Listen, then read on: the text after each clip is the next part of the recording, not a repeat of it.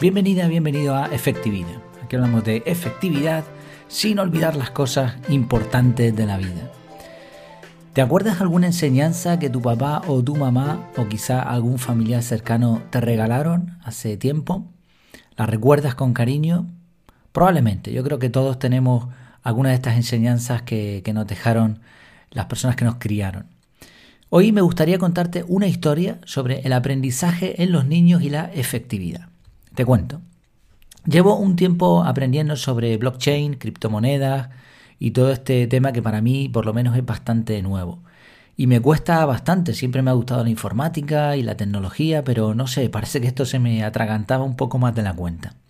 Incluso estoy haciendo algunos cursos, te recomiendo por ejemplo el curso de Hype de Robert Sasuki, si tienes cualquier eh, duda me lo me escribes, efectividad.es barra contactar o por Telegram y te, y te doy la referencia, no, no, gano nada por eso, ni mucho menos, pero vamos, yo lo estoy haciendo y me parece que, que es eh, básico, o sea, te, te da las, las, pautas básicas y un poquito más para que puedas empezar. Y además lo está mejorando, así que bueno, te lo recomiendo totalmente. Y bueno, a raíz de precisamente de, de, que, de que Robert me diese algunas sugerencias, algunas ideas y pudiese realizar su curso, estoy aprendiendo un montón, mucho más por lo menos de lo que, de lo que sabía. Y ayer eh, salimos de, paseo, en el día de ayer, no, antes de ayer, mejor dicho. Bueno, da igual, porque tú esto igual lo estás escuchando dentro de un año, ¿no? El caso es que volvíamos de pasear con unos amigos, íbamos eh, la familia en el coche, mi mujer y mis dos hijas, y empecé a explicarles lo que había aprendido sobre el tema de, criptomonedas, de, de, la moda nueva esta de los tokens no fungibles, NFTs, el tema de la cadena de bloques, las redes sociales tokenizadas, incluso buscamos uno de los que iban en el coche, ¿no? Mi mujer me parece que fue, buscó lo del tema de Bitcoin y cómo pasó de, costar unos céntimos simplemente a valer ahora pues, 30.000 me parece o 40.000 euros me parece que vale un Bitcoin, ¿no?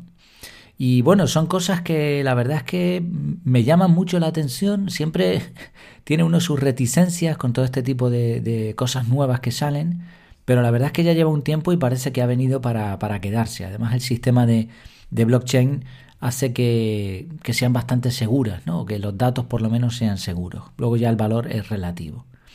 Total, que, que vi como una de mis hijas, sobre todo, que había tenido los ojos bien abiertos y había hecho alguna pregunta, vi que tenía interés. Así que al llegar a casa le, le pedí que se sentara conmigo un ratito en el ordenador y le mostré por dentro cómo funcionaba un wallet, un monedero de criptomonedas, una cartera de criptomonedas y algunas cositas más de lo que he ido aprendiendo.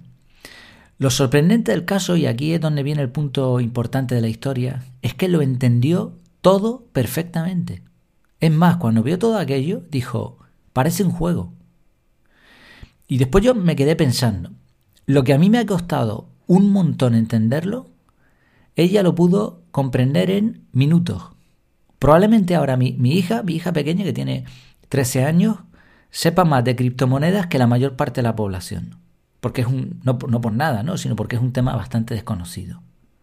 ¿Podrá servirle este conocimiento para tener una fuente de ingresos en el futuro? No lo sé. De momento, el acuerdo al que llegamos es que si hace los deberes de la escuela y cumple con sus responsabilidades en casa, le abriré una, una web y le dejaré ir montándola poquito a poquito le iré enseñando lo que yo sé, de, lo que he aprendido en, los cuatro años ya que llevo con el proyecto, que al principio no era ni proyecto, pero bueno, todo lo que he ido aprendiendo se lo iré enseñando y, que lo vaya montando poco a poco. Mira, un día pones el sobre mí, otro día pones el, el tema de legal, el otro día pones un artículo, pones la estructura, etcétera. Igual incluso, no sé, también a lo mejor le abro algo en criptomonedas, siempre sin invertir, ¿eh? porque tampoco es necesario meter dinero para adquirir ahora mismo algún tipo de criptomoneda, como por ejemplo lo de las redes sociales tokenizadas, que es una historia bastante curiosa.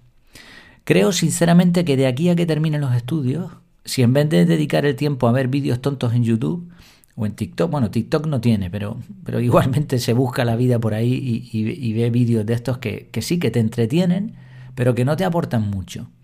Si en vez de dedicar el tiempo a eso, dedica el tiempo a montarse una web desde ahora, aplicando lo que yo he aprendido y lo que pueda aprender ella por su cuenta, en unos años igual ya tiene un negocio montado, un negocio rentable.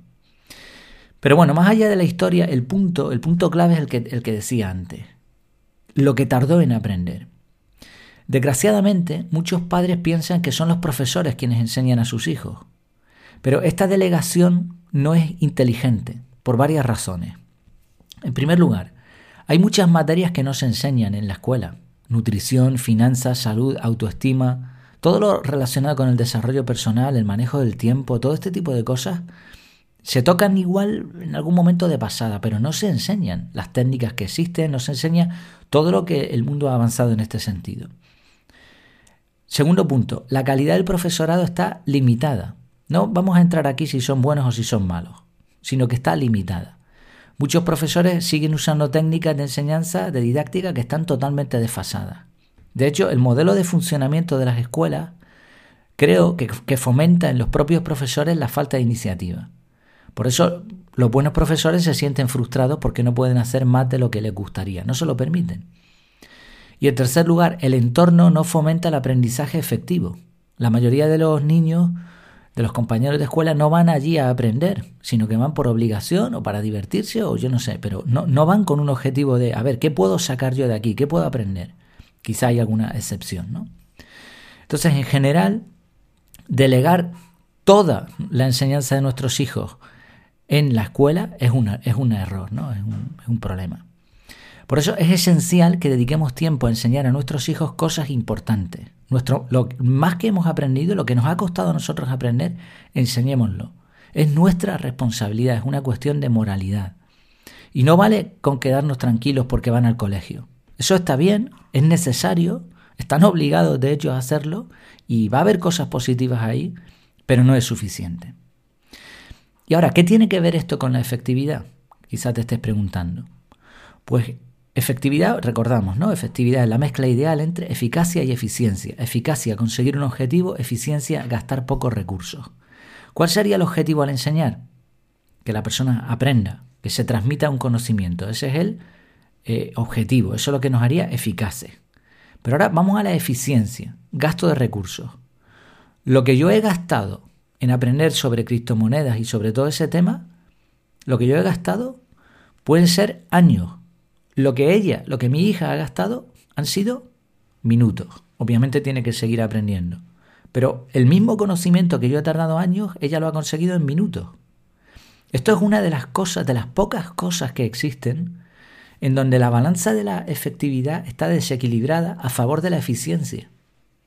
Es el mismo resultado, se ha transmitido conocimiento, se ha conseguido el objetivo, por lo tanto, eficacia, pero en vez de años son minutos. Por lo tanto, la eficiencia es máxima. Pocas cosas en la vida tienen una reducción en coste de tiempo sin perder eficacia como el enseñar lo mejor de lo que sabemos.